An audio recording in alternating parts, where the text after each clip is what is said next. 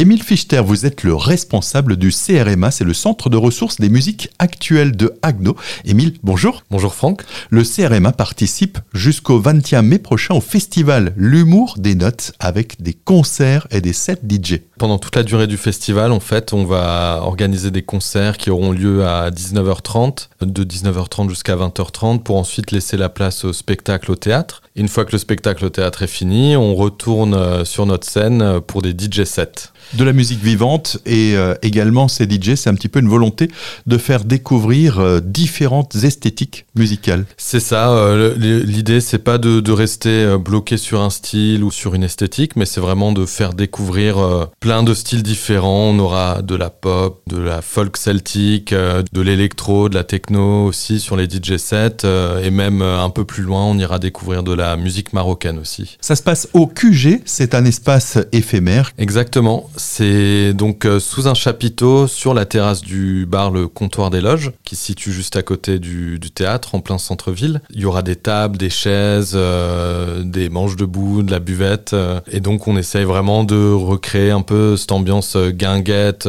café-concert pendant la durée du festival. Tous les ingrédients sont réunis pour passer une bonne soirée. À noter que ce sont exclusivement des artistes locaux. Une de nos missions en tant que CRMA, c'est de valoriser la scène locale et les artistes émergents. Donc pour nous, c'est important de donner à voir euh, ce genre d'artistes qui sont pas forcément confirmés, euh, qui sont pas euh, connus nationalement, etc. On est, on est vraiment sur de la découverte. Pas de tête d'affiche en effet, donc et par contre, la bonne humeur, elle, elle est garantie. Voilà. En général, il y a une très bonne, très bonne ambiance, bonne vibes.